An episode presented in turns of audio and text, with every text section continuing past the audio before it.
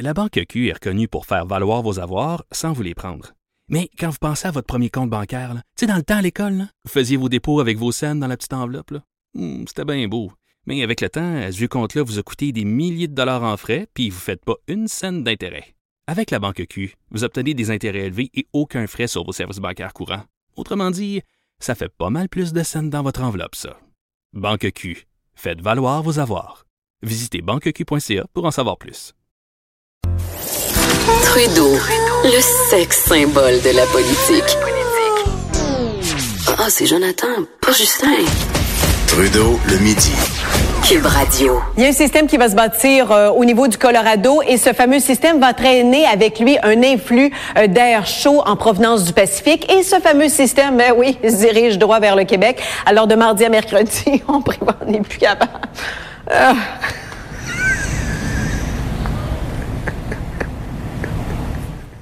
Hey, on n'est plus capable. Des systèmes dépressionnaires, là. Je sais pas, y a-tu des petits sacs pour vomir à quelque part? oh, Lynn. Hey, sérieux, là.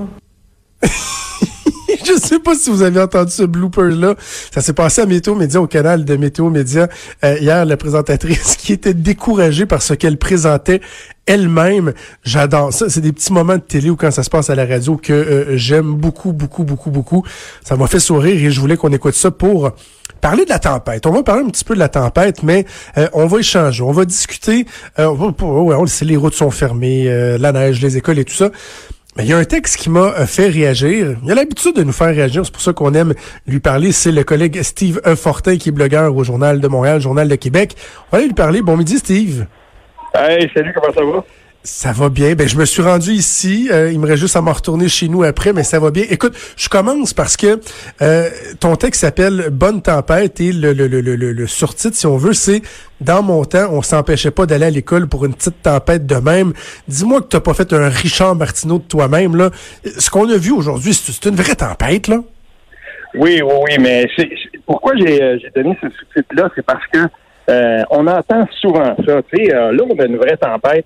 Mais encore ce matin, euh, moi j'ai eu à sortir tôt ce matin, puis euh, il a fallu que j'aille chercher de l'essence. Écoute, je suis dans le fond d'un rang, puis euh, là, je manquais d'essence. Et, et, là, je rencontre un monsieur que je connais. C'est un petit village, puis il me dit ça. Il dit, voyons donc, c'est pas une vraie tempête, ça. Puis ça m'a fait rire parce que effectivement, quand on entend nos aïeux parler, puis j'en connais plusieurs, euh, c'est une des façons qu'on a, nous, les Québécois, un peu de se moquer de l'hiver. C'est que c'était toujours donc plus euh, plus rough dans le temps. on allait à l'école, puis on marchait dans trois pieds de neige. Tout le monde. On avait des oranges à Noël. Voilà. ben oui. Donc c'est pour ça. C'était plus pour me moquer parce que honnêtement, je sais pas, nous, en tout cas, dans, dans, la destination, là, le, dans, dans le coin de Montebello, je peux te dire, on a eu de la neige, puis c'était une vraie. Ah non, non, c'est ça, nous autres aussi, puis c'est les vents, la poudrerie et tout. Mais tu, fais une affirmation qui m'a qui m'a fait réagir quand je l'ai lu, euh, en fait, qui, qui, suscite un questionnement. Les gens qui nous écoutent, vous posez-vous la même question, parce que toi, tu dis dans ton texte, à tout prendre, je préfère 100 fois un jour de tempête ou un froid sibérien à n'importe laquelle des journées de canicule. Vraiment?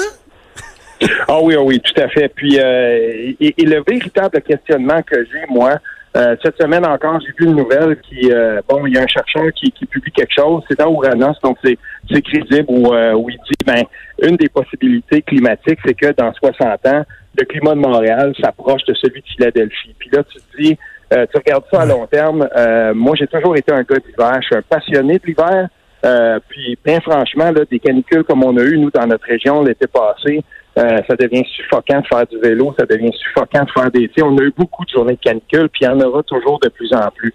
Et à tout prendre, moi, je préfère vraiment beaucoup euh, le climat de l'hiver. Une, journée là, vraiment très, très froide, je prends ça avant n'importe quelle journée de canicule. Mais tu sais, ça, c'est un... Chacun a sa préférence, mais... Euh, et, ben, des ça. fois, je me questionne, je me dis peut-être que mes petits-enfants, à moi, ils vont, ils vont voir une journée ou deux comme ça, mais est-ce qu'ils vont voir des longues périodes d'hiver, puis des tempêtes comme on a déjà vu, par exemple, dans notre coin ici, où, où ça a déjà duré là, des, des 7, 8, 10 jours de suite avec la neige, puis c'était complètement congestionné. Si on perd ça, on va perdre Ouais. une, une partie de notre identité à- à- et de notre nordicité. Là. Mais, euh, en même temps, ce qui fait mal, c'est les extrêmes. Et ça, je suis pas certain que nos enfants, nos petits-enfants euh, vont y échapper. Parce que bon, l'hiver, je pense qu'on va en avoir encore euh, pendant un petit bout. Et ce qu'on a l'impression qui est différent, peut-être, entre autres cette année, c'est que on y goûte de toutes les façons. C'est pas juste qu'il neige, c'est le vent, c'est les variations de température, c'est la pluie verglaçante, c'est le froid. On a un peu de tout. Et ça, ça se peut qu'avec les changements climatiques, on en voit toujours plus, tout comme on va voir plus de de de de, de, pointes de, de, de, chaleur en été. Il y a ça qui est fatigué un peu. Ah oui, tout à fait. Dans le dans, dans le, coin où, euh, où moi j'habite, il y, a un, il y, a un nouveau phénomène, puis ça, on l'observe euh, sur, le rang. C'est drôle parce que le rang que j'habite, là, c'est un drôle d'écosystème en soi. C'est 8 km de long, puis sur ce rang-là, tu as euh, deux acériculteurs, tu as deux vignobles, puis euh, tu as aussi des gens, tu as une grosse ferme laitière. Puis euh, pour Radio-Canada, à un moment donné, je les, tous les, ils avaient tous rassemblé ces gens-là, puis on avait discuté un peu de comment les, les événements climatiques pouvaient affecter les types de cultures c'est drôle parce qu'un été chaud comme on a eu l'été passé dans notre coin, ben c'est sûr que les deux vignobles, les autres, sont super contents. Mais la sériculteur, qui est le voisin, lui, lui, il se dit, ben voyons, c'est pas très bon pour les sucres, pour les érables et tout ça. Puis on va voir que ça va se transformer. Et, et c'est drôle parce que ces événements climatiques-là, ils vont aussi avoir un, effet sur euh, sur la façon dont nous on, on, envisage notre territoire. Puis mhm. qu'est-ce qui arrive si dans 60 ans on devient comme une espèce de terreau fertile pour euh, le vin, qu'on devient comme une région où ça serait vraiment avantageux de le faire? On ne sait pas ce que ça va nous apporter. On est dedans, on est en train de vivre ces changements-là.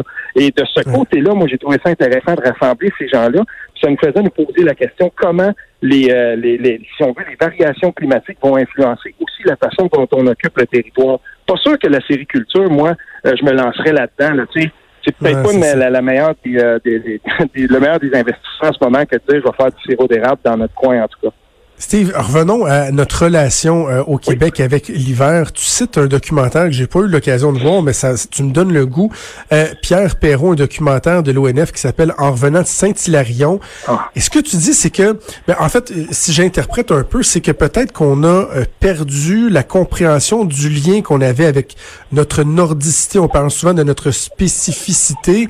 Ben, il y avait une relation qu'on avait avec l'hiver qui faisait en sorte que il y avait une couleur au peuple québécois, il y avait une façon de faire. Il se passait de quoi en hiver? C'est ce qu'on voyait dans ce documentaire-là. Ah oui, écoute, je, suis, euh, je suis content qu'on ait accès à cette euh, belle vidéographie qu'est l'ONF. Donc, dans le site de l'Office national du film, on peut regarder ça. Ça dure 26 minutes si ma mémoire est bonne. Puis, euh, ben, bien entendu, Saint-Hilarion, un petit village, là, assez reculé. L'hiver est hyper difficile. L'hiver est lourd. Puis, si je me souviens bien, là, je te dis ça de, mémoire, mais ça a été filmé en 1959 et on est dans le cœur d'un hiver difficile. Puis euh, ce que Pierre Perrault fait, à la manière d'un documentariste euh, classique, c'est qu'il plante la, caméra et le micro, puis il laisse les gens aller. C'est un documentaire au rythme lent. Euh, on entend les gens parler, on écoute les discussions, puis à un moment donné, ben on voit les gens qui sont là, les sept carrés, les, la, rencontre et, les gens qui disent ben ça nous fait du bien de sortir de chez nous parce que l'hiver dans des villages comme ça, quand les gens vivaient du bois, de la, je veux dire, des agriculteurs et tout ça, euh, l'hiver, c'était aussi un moment où on était un peu cloisonné. Et, et euh, l'hiver forçait à un décloisonnement d'une certaine ben façon parce que là, les gens, euh, ils se rassemblaient, ils chantaient. Il y avait l'Église aussi, bien entendu, qui était un, portail, si on veut, de, de, de rassemblement. Mais c'est ce qu'on voit là. On voit vraiment le, style de vie avec les images, les images de l'époque. Puis euh, j'ai mis l'hyperlien là dans le blog pour qu'on puisse vraiment euh, cliquer dessus, aller là-dessus, puis même juste le regarder un petit peu. Vous allez voir juste les images d'époque, voir comment euh, les maisons étaient faites, l'intérieur des maisons, comment on se tassait. Puis on, on, prend pour acquis toute la technologie qu'on avait, mais moi, le, ce dépouillement-là dans les maisons, ça m'a beaucoup frappé aussi. Mais ce Québec-là, est-ce qu'il est disparu? La façon qu'on avait de euh, de se rassembler. Puis tu sais, moi j'ai 37 ans, je me souviens quand j'étais jeune, euh, entre autres dans la famille de ma, de, ma mère, il y avait des gros rassemblements familiales comme ça, on appelait ça le party des Bourbonnais. On dirait qu'on l'a perdu. Ça, c'est-tu carrément disparu? Ah, j'en doute. Euh, peut-être qu'on le fait différemment. Euh, j'ai l'impression que les Québécois sont restés très grégaires. On aime ça. Euh, j'ai plein d'amis, moi, qui font, nous, on fait ça aussi, mais tu sais, qui font des soupers, qui aiment ça se rassembler, qui aiment ça partager. C'est vrai que les familles sont moins grosses. Puis euh, étant, on a à peu près le même âge, je un petit peu plus vieux que toi, Jonathan, mais dans mon bout à Victo, la famille des Giroirs, c'était une grosse famille. Tu sais, on louait une grosse salle à l'Arena à Victoriaville, puis on remplissait ça. C'est peut-être que ces fêtes-là, on les voit moins parce que les familles sont moins grandes, mais les Québécois sont restés fondamentalement grégaires, ils aiment se rassembler. Et ce côté-là, je crois qu'il est, qu'il est demeuré. Et je te dirais aussi que des institutions comme le Festival Mémoire et Racines à Saint-Charles-Borromée, euh, le village euh, voisin de Joliette, là, des festivals comme celui-là tendent à vouloir garder euh, notre tradition, la mémoire vivante. Puis, euh, à tous les étés, moi, j'aime ça parce que tu as le folklore ici, tu as les musiciens qui se, qui se rencontrent. On accueille le folklore, on le métisse avec le folklore et, la musique du monde d'ailleurs. Et des événements comme ça, ben, il y a tout un circuit de, de- d'art traditionnel au Québec qui garde ça euh, vivant. Puis j'ai l'impression que fondamentalement, là, les Québécois sont quand même restés euh, des, des gens qui aimaient se rassembler, qui aimaient être, euh, qui aimaient être avec les autres. Bon. Et l'hiver force Ouais. à ça, l'hiver nous pousse encore à ça. Célébrons l'hiver. J'invite les gens à lire ton texte Bonne tempête Ah oui. sur le site Journal de Québec, Journal de Montréal. Steve, toujours un plaisir de te parler. Merci beaucoup, Jonathan. Bonne journée. Merci Steve Fortin qu'on peut lire donc sur le site Journal de Montréal, Journal de Québec. C'est déjà tout. Je vais commencer à les pelleter. Je vais faire attention pour pas me faire un lumbago et je vous laisse au bon soin d'Antoine Robitaille et de tous ses collègues avec La Haut sur la colline. Et nous, on se reparle demain midi. Bye!